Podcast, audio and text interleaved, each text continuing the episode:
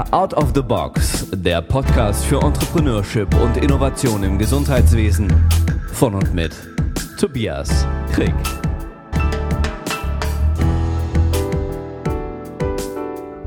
Herzlich willkommen zu einer weiteren Sonderfolge von Healthcare Out of the Box.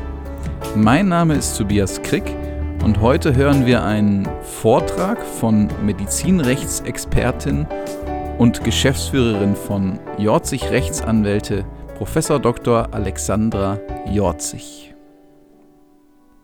Wenn du die erste Sonderfolge direkt hier drunter von Thoralf Schnell bereits gehört hast, dann weißt du, worum es geht.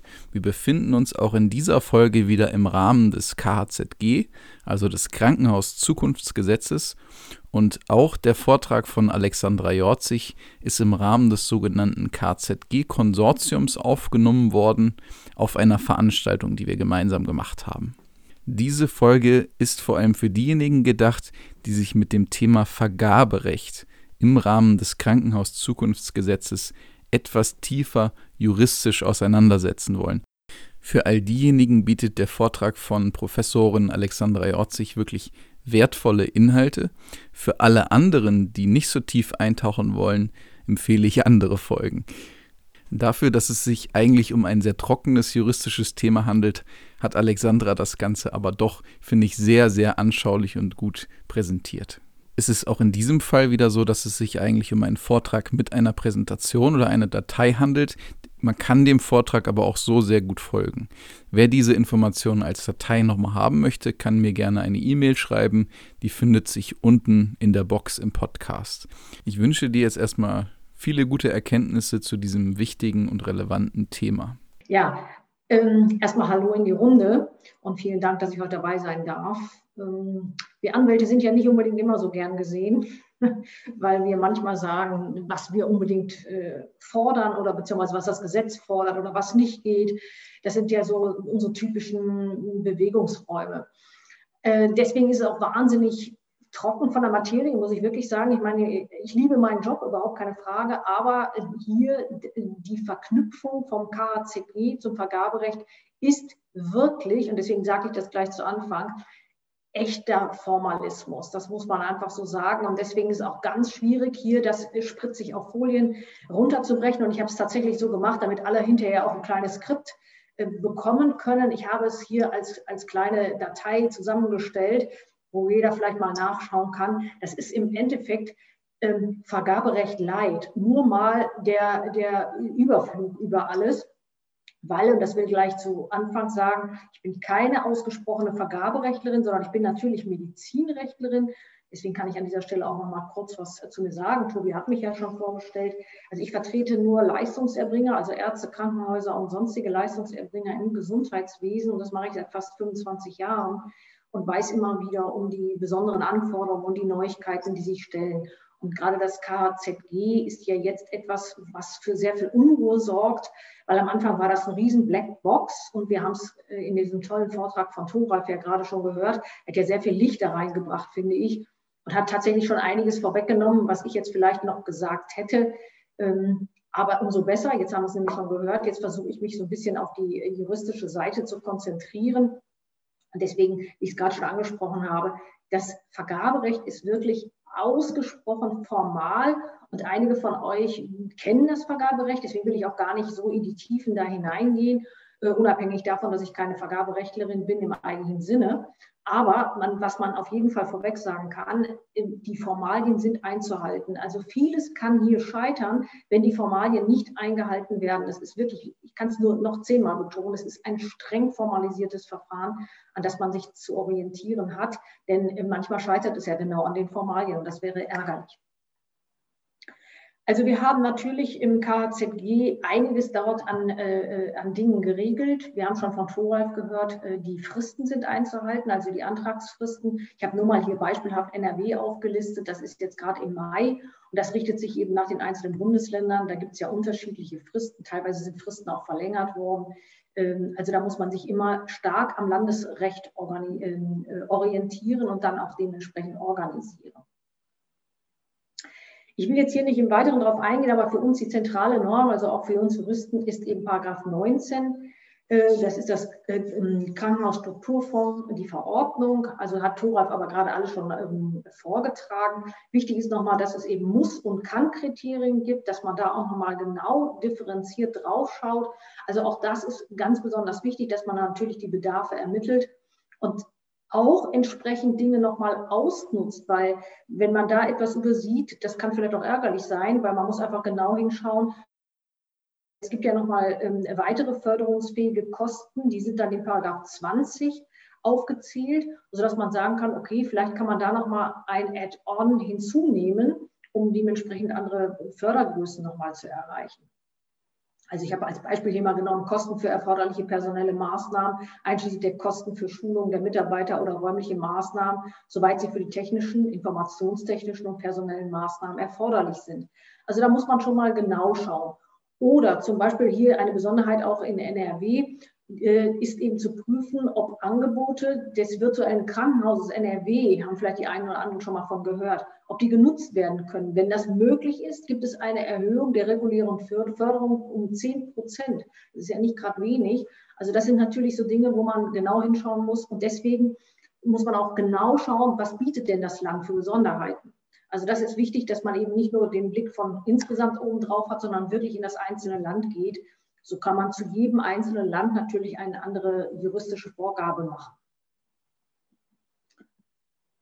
Ja, wichtig ist dann eben, dass man in die einzelnen Punkte kommt und dass man dann das Vergabeverfahren vorbereiten kann, weil wir müssen, und das versuche ich jetzt nur mal so äh, von der Struktur darzustellen, alles, was ja im Vorfeld läuft, wo man die Bedarfsermittlung macht und bis auch zum Antrag, das hat mit Vergaberecht überhaupt nichts zu tun, sondern das Vergaberecht beginnt ja erst später. Also damit werde ich häufig konfrontiert, dass diese Frage kommt und sagt, oh ja, Vergaberecht. Äh, man denkt, alles ist schon am Anfang Vergaberecht. Nein, das ist es nicht. Denn das Vergaberecht beginnt ja erst, wenn tatsächlich ein, äh, ein positiver Zuschlag gekommen ist, also dass quasi die, die Finanzierung gesichert ist an der Stelle. Und dann beginnt ja letztendlich erst das Vergaberecht.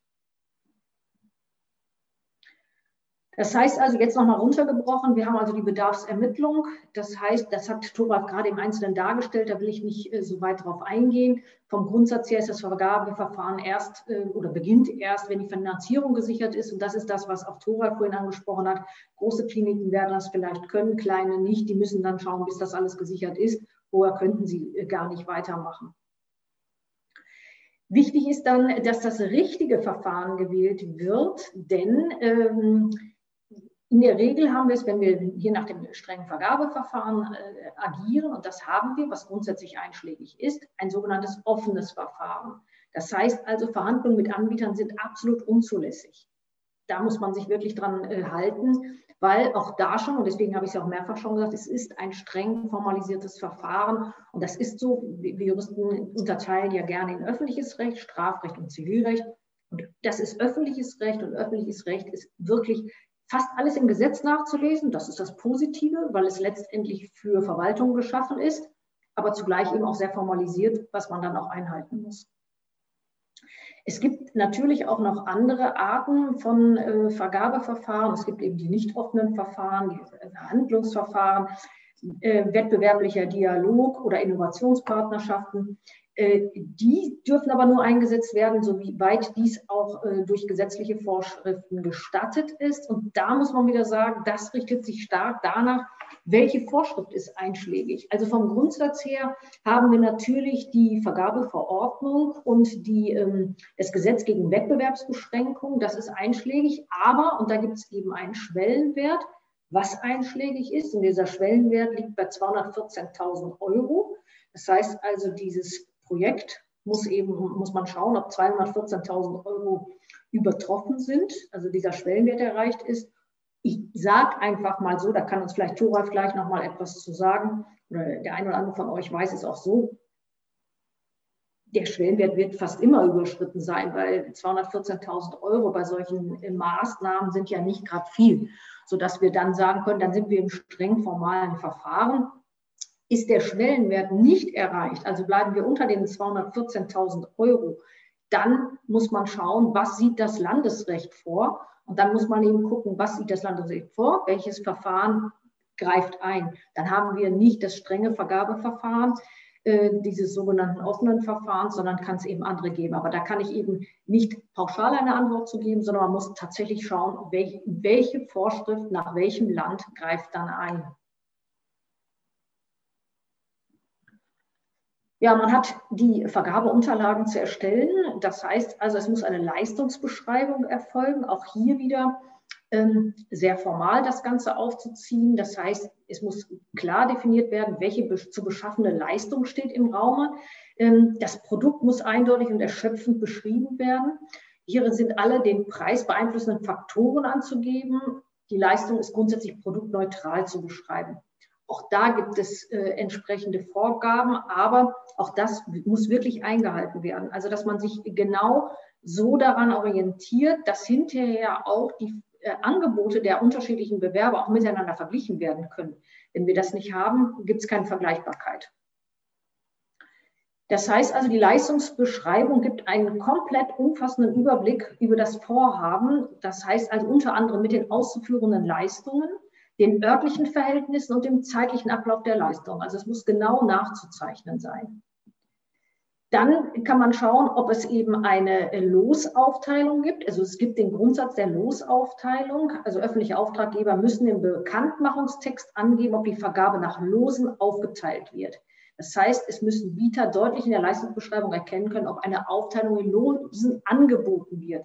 So, und da gibt es verschiedene Arten von Losen. Da können zum Beispiel an, ähm, an manchen Tätigkeiten können ähm, mehrere gemeinsam arbeiten. Also dass man dann zum Beispiel sagt, mehrere Unternehmen ähm, haben spezielle Fachkenntnisse und jeder übernimmt einen Strang, was zu erbringen ist.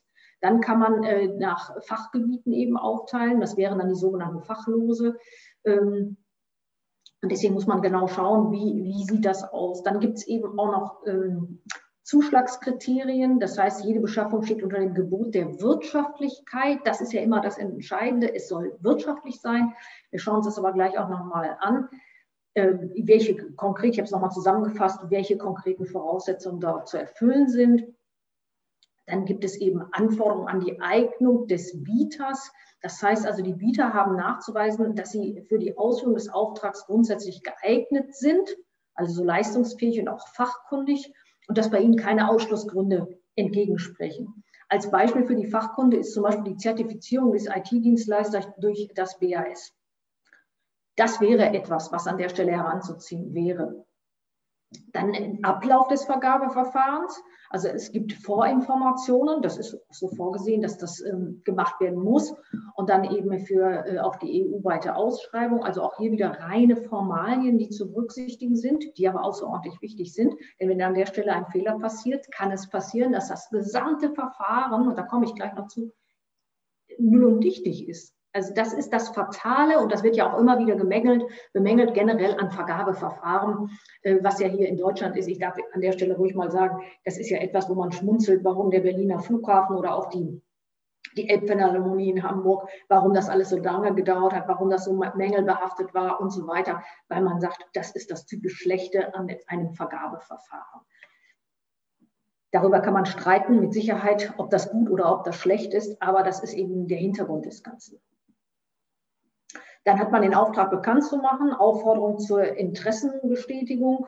So, und worauf ich hier nochmal das Augenmerk besonders richten will, ist, wenn ein Antrag ohne vorherige Veröffentlichung einer Bekanntmachung vergeben wird, ohne dass dies durch das GWB gestattet ist und wird dieser Verstoß in einem Nachprüfungsverfahren festgestellt, so ist der Auftrag nach 135 GWB von Anfang an unwirksam. Und das ist fatal, weil der gesamte, das gesamte formale Verfahren damit nicht erfüllt ist. Ja, und dann steht man da. Was ist dann mit den Kosten? Wahrscheinlich wird alles zurückgefordert mit Zinsen und dann steht man echt im, im Dilemma. Dann gibt es unterschiedliche Angebotsphasen. Dann gibt es die Angebotseröffnung. Das ist also Öffnung und Verlesung der Angebote. Auch da wieder alles streng formalisiert. Ich weiß, ich nerve schon mit meinen Ausführungen, aber das ist wirklich, ähm, wirklich so streng formalisiert. Ich bin ja auch eine Juristin, die gerne mal sagt, äh, pragmatische Lösungen suchen. Wie kommt man am schnellsten zum Ziel?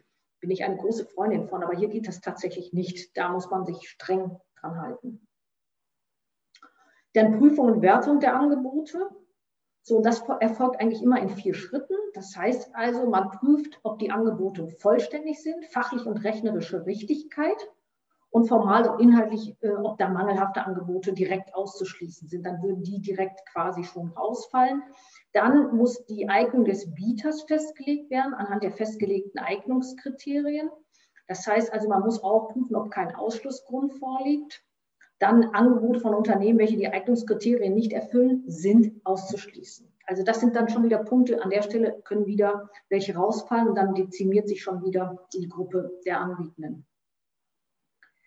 Ja, und dann letztendlich die Angemessenheit des Preises wird überprüft. Das ist äh, außerordentlich wichtig, weil man schauen muss, welche Leistung wird erbracht und ist dann der Preis dafür tatsächlich angemessen. Ja, und schließlich wird dann aus allen verbliebenen Angeboten das wirtschaftlichste ausgewählt. Also da muss dann geschaut werden, sind die vergleichbar und welches ist das wirtschaftlichste. Es muss dann eine Vorabinformation geben. Das heißt also bei Ausschreibungen Oberschwellenwert, also ab 214.000 Euro, sind diejenigen Bieter, deren Angebote nicht berücksichtigt werden sollen, vor dem Zuschlag darüber zu informieren. Also auch hier wieder eine Formalie. Das heißt also zu informieren, welches Unternehmen soll den Zuschlag erhalten, was sind die Gründe für die Nichtberücksichtigung ihres jeweiligen Angebots und zu welchem Zeitpunkt ähm, wird der Vertragsschluss frühestens erfolgen. So, und dann darf der Vertrag frühestens 15 Kalendertage, auch hier wieder sehr formalisiert, beziehungsweise 10 Kalendertage nach dieser Information erfolgen, wobei die Frist am Tag nach der Absendung zu laufen beginnt. Hier wieder, Achtung, verstößt der öffentliche Auftraggeber gegen diese Informationspflicht und wird dies in einem Nachprüfungsverfahren festgestellt, so ist der Auftrag von Anfang an unwirksam. Auch wieder Katastrophe, weil wieder die Problematik mit den Geldern. Dann äh, folgt der Zuschlag und die Information der nicht berücksichtigten Bieter. Und dann kann man nur noch sagen, was sind die sonstigen zu beachtenden Pflichten. Wichtig, die Dokumentation. Das heißt also, alle Schritte des Vergabeverfahrens sind gewissenhaft zu dokumentieren. Insbesondere sind die einzelnen Maßnahmen anzugeben und Entscheidungen zu begründen. Also der Verwaltungsaufwand drumherum ist nicht zu unterschätzen. Dann sind äh, Fristen generell zu berücksichtigen. Also es gilt, die Fristen bei der Durchführung des Vergabeverfahrens einzuhalten und diese unterscheiden sich nach, den, nach der Teilnahmeform, betragen in der Regel 30 Tage. Und letzte Punkte, wo ich einfach nochmal das Augenmerk darauf richten möchte, ist, dass Krankenhäuser, die bis zum Jahr 2025, die mit dem Krankenhaus-Zukunftsfonds förderfähigen digitalen Dienste nicht eingeführt haben, müssen mit Sanktionen rechnen. Das haben wir vorhin auch schon mal gehört. So ist geplant, dass Krankenkassen und Krankenhäuser für die Zeit ab dem 1. Januar 2025 einen Abschlag in Höhe von bis zu 2 Prozent des Rechnungsbetrages für jeden voll- und teilstationären Fall vereinbaren, sollte ein Krankenhaus keine der entsprechenden digitalen Dienste bereitstellen. Ja, die Gefahren bei Nichtbeachtung bzw. bei Verstößen gegen vergaberechtliche Vorschriften ist eben Widerruf der Bewilligung, Rückforderung der Fördermittel und Geltendmachung von Zinsen. Das heißt also im Endeffekt verpufft alles und die Strafe ist zusätzlich also Geld zurückzahlen plus Zinsen on the top. Das heißt also zusammengefasst, schwerwiegende Verstöße gegen das Vergaberecht können sein Wahl der falschen Verfahrensart, Fehlen einer eindeutigen oder neutralen Leistungsbeschreibung, fehlende, unklare oder nicht bekannt gegebene Wertungskriterien, Bevorzugung bestimmter Anbieter, das verbietet sich grundsätzlich, ja, und unberechtigt fehlende Aufteilung in Fach- und Mengenlose. Also auch hier muss man schauen, dass das korrekt erfolgt. Auch hier wieder gute Dokumentation. Und deswegen auch zum Schluss bitte keine Dokumentationsfehler an der Stelle. Also Ihr seht, es ist eine Menge zu tun und sehr formalisiert. Und damit will ich auch jetzt hier schließen. Ähm, es ist hier keine endgültige Lösung vorzugeben aus juristischer Sicht. Ich kann nur mit an die Hand geben, da es so formalisiert ist, da sich bitte auch streng dran entlanghangeln. Es wäre so wahnsinnig ärgerlich, wenn man wegen eines Formfehlers das ganze Geld zurückleisten müsste oder gleich von Anfang an nicht bekommen würde. So, ich hoffe, ich habe nicht zu sehr gelangweilt mit meinen juristischen Ausführungen und äh, freue mich auf die sich anschließende Diskussion. Vielen Dank. Das war die zweite Sonderfolge von Healthcare Out of the Box mit Professorin Alexandra Jorzig. Ich hoffe, du konntest viele interessante Informationen zum Thema Vergaberecht für dich mitnehmen. Wenn dir die Folge gut gefallen hat, dann abonniere doch gerne den Podcast, gib ihm eine gute Bewertung und ich hoffe, wir sehen uns beim nächsten Mal. Dein Tobias.